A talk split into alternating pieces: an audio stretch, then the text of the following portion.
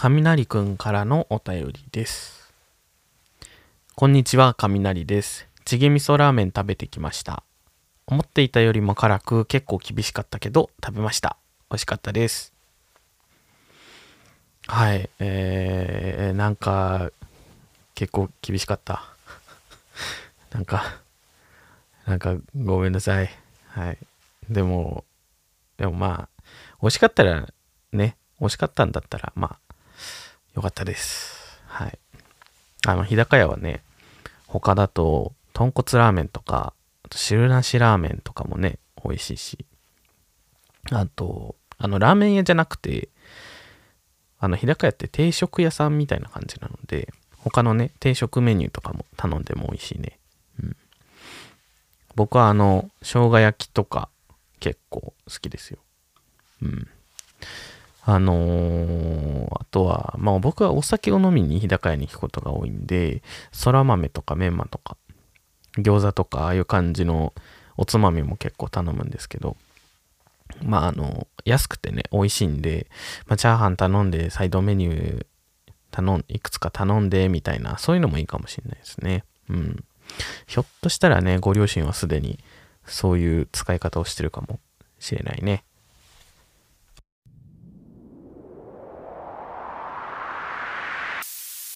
この番組は私高一が好きなことをしゃべるだけの番組です。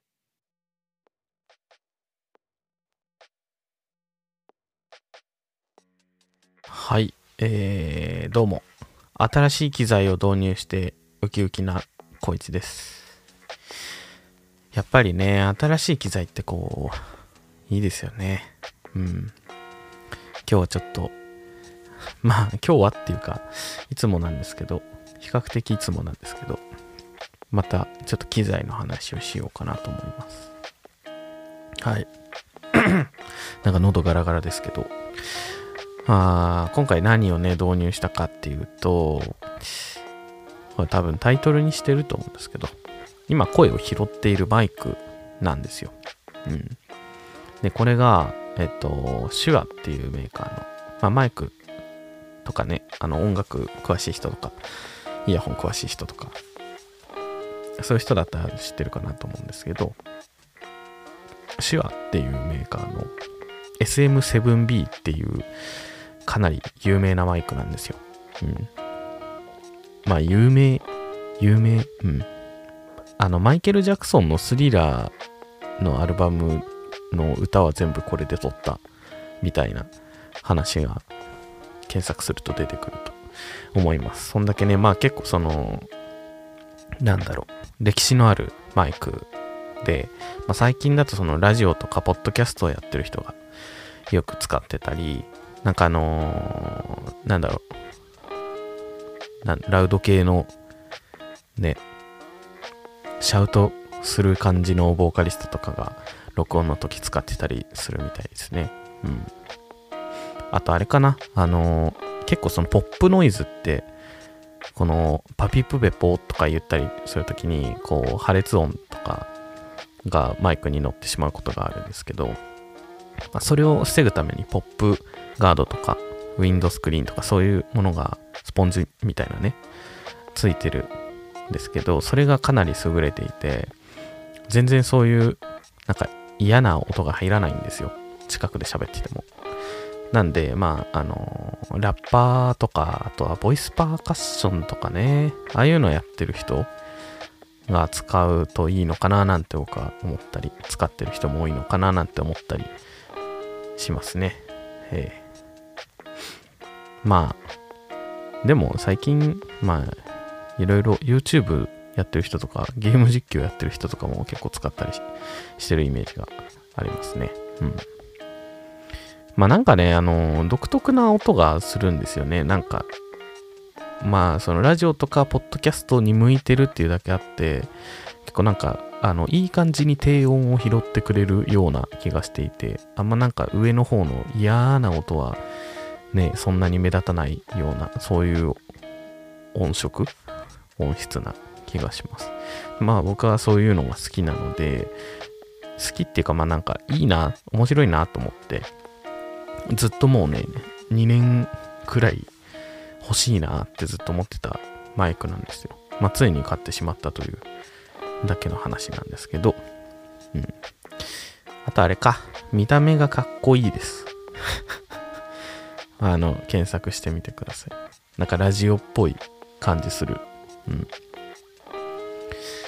うん、そうですね。で、まあ、そこそこね、値段がまあ、素人が使うには結構張るんですけど、Amazon アウトレットって皆さん知ってますか ?Amazon にそのなんかアウトレット取り扱っているやつがあるみたいで、で、今回それでちょっと安くなってるやつを買ったんですよね。うん。ちょっとまあ、1万円ぐらい定価より安く買えたかな。うん。これは今行くしかないなと思いました。うん。で、まあ、音どうですかね。あの、気に入ってはいるんですけど、これってあの、そのダイナミックマイクっていう、まあそのカテゴリーにあるものなんですね。SM7B って。で、ダイナミックマイクってどういうものかっていうと、まあ、その部分的に言っちゃうと、普段僕が使っていたそのコンデンサーマイク、まあ、ダイナミックマイクとコンデンサーマイクっていうのが基本的にマイクの中にはあるんですけど、まあ、もっと多分いろいろあるんでしょうけど、まあ、コンデンサーマイクって、あの、ダイナミックマイクより出力が高いですよ。で、ダイナミックマイク、この SM7B って普段僕が使っているものよりも出力が低いんですね。なので、どういうことかっていうと、音を、あの、大きい音で拾えないっていう感じなんですね。だから、えっと、同じ音量で喋った、喋っている僕の声を、ダイナミックマイクとコンデンサーマイク、同じ設定で拾ったとしたら、コンデンサーマイクの方が音量が大きく取れるんですよ。なので、ここで何が起きるかっていうと、同じ音量にしようと思ってダイナミックマイクの方を音量調整すると、取った音を後からブーストするか、取る時のそのゲイン、入力レベルを上げるかっていう感じになるんですよ。ただこれって、その、ノイズの音量も上げちゃうんですね。うん。以前その、ゼンハイザーの E935 っていうダイナミックマイクを僕が買って、ちょっと使ってた時もあったんですけど、やっぱりそのダイナミックマイクで綺麗な音を録音するときにこのノイズをブーストしてしまうっていうのはかなり大きな課題なんですよ。うん。まあそのもちろん録音する音源の方が大きくなれば解決する話ではあるんですけど、僕が例えば大きい声で喋るとか っていうのがあれば、解決はできるんですけど、この話している音声って、あのー、なかなかね、こうボリュームアップできないじゃないですか。まあ、ボソボソこう暗いテンションで喋る時もあれば、めちゃめちゃテンション上がって大きい声で喋る時もありますけど、だからそれってそのテンションによったり、結構その人によって声量が違ったりするので、なかなかね、あのー、難しい、調整が難しい話なんですよ。うん。だからね、じゃあどうやって解決しようかっていう話なんですけど、結構その SM7B を使う人の中でもこの話って結構話題に上がっていて、これをね、解決する機材がちゃんとあるんですよ。うん。あのー、コンデンサーマイクみたいな音量でノイズは上げずに、取っている音だけ、拾っている音だけブーストする機材が実はあるんですね。うん。これをね、まだ僕は導入していないので、今後ちょっとこれ導入してみて解決するかなーっていうところを試していきたいかなと思ってるので、はい。まあ、楽しみに待っていてください。まあなんかね、やった結果、なんかコンデンサーマイクで撮ってた時の方が良かったなってなるかもしれないですけど、うん。うん。もうすでにね、何回かちょっとこうテスト自分で出してないですけど、録音してて、あ、コンデンサーマイク音綺麗だなって ちょっと思ってるところもあるので、まあ、やってみてどうかなとか、まあ、聞いてくれてる人がどう感じるかなみたいなところでね、判断していければいいかななんて思ってますけど、夫のいい悪い、そんな、どうなんだろう気にしてるかな僕はめちゃめちゃ気にしています そういうのが好きなので、はい。なんでまあ、そういうリアクションもあったらあったで嬉しかったりするので、なんか、ください、意見を。はい。はいはいはい。そして マイクの話をね、ずっとしててもしょうがないので、えー、さらにもう一個あるんですけど、イヤホンですね。はい。まあ、お前またイヤホンかお前っていう感じなんですけどね。はい。えっと、今回はね、あの CCZ っていうまあ僕も初めて聞いたんですけど、CCZ っていうメーカーのエメラルドっていう有線イヤホンを新しく買ってみました。これはね、あの、まあまたお前イヤホンかと言われちゃうかもしれないんですけど、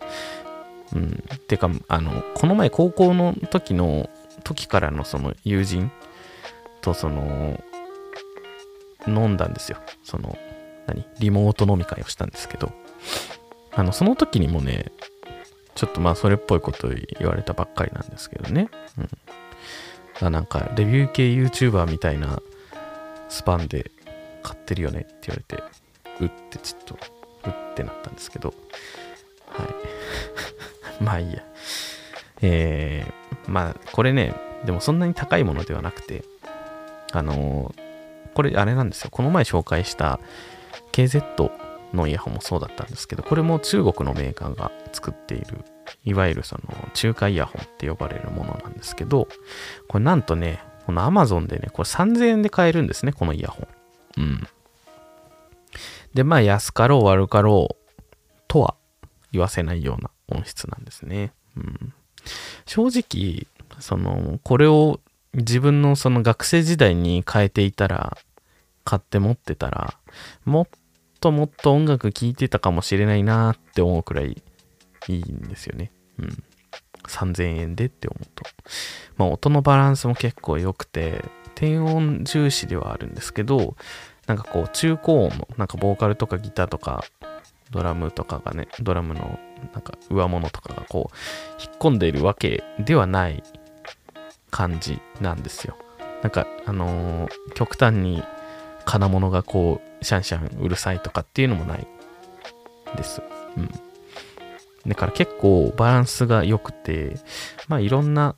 曲にこう、まあ合うというか、まあ無難にこう合ってくる音質のイヤホン。僕は結構こういうのが好きなんですけど、いいんですよ。だからね、まあ、強いて言うんだったら、まあ、あれかな、もうちょっとこう上のクラスのイヤホン僕も持ってますけど、そういうのと比べるとやっぱりその、なんだろう、音、音場？音情こう、広さとか、表現力みたいなところ、繊細さみたいなものはやっぱり劣ってしまうとは思うんですけど、まあでもね、それを抜きにしても、やっぱ3000円でこのくらい聴ける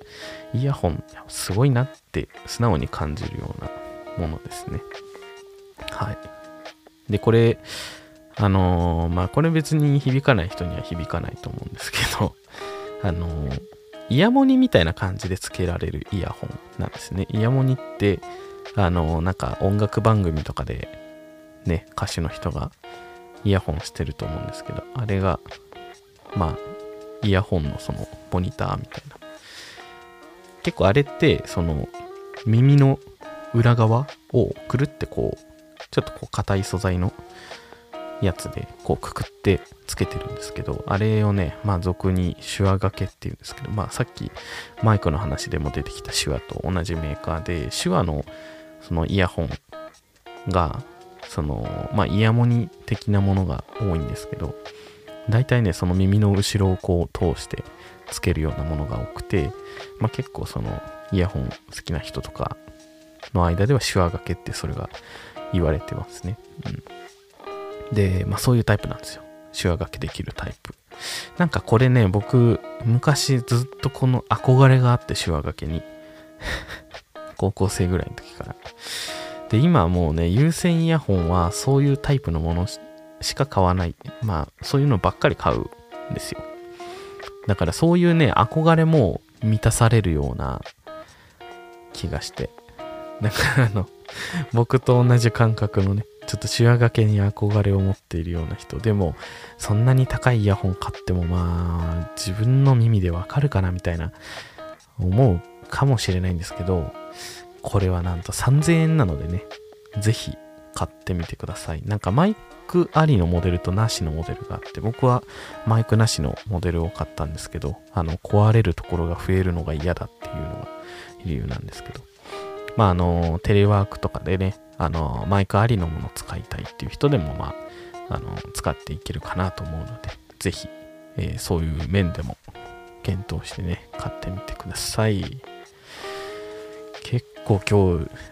普段よりちょっと長めに喋ったな。楽しかったな。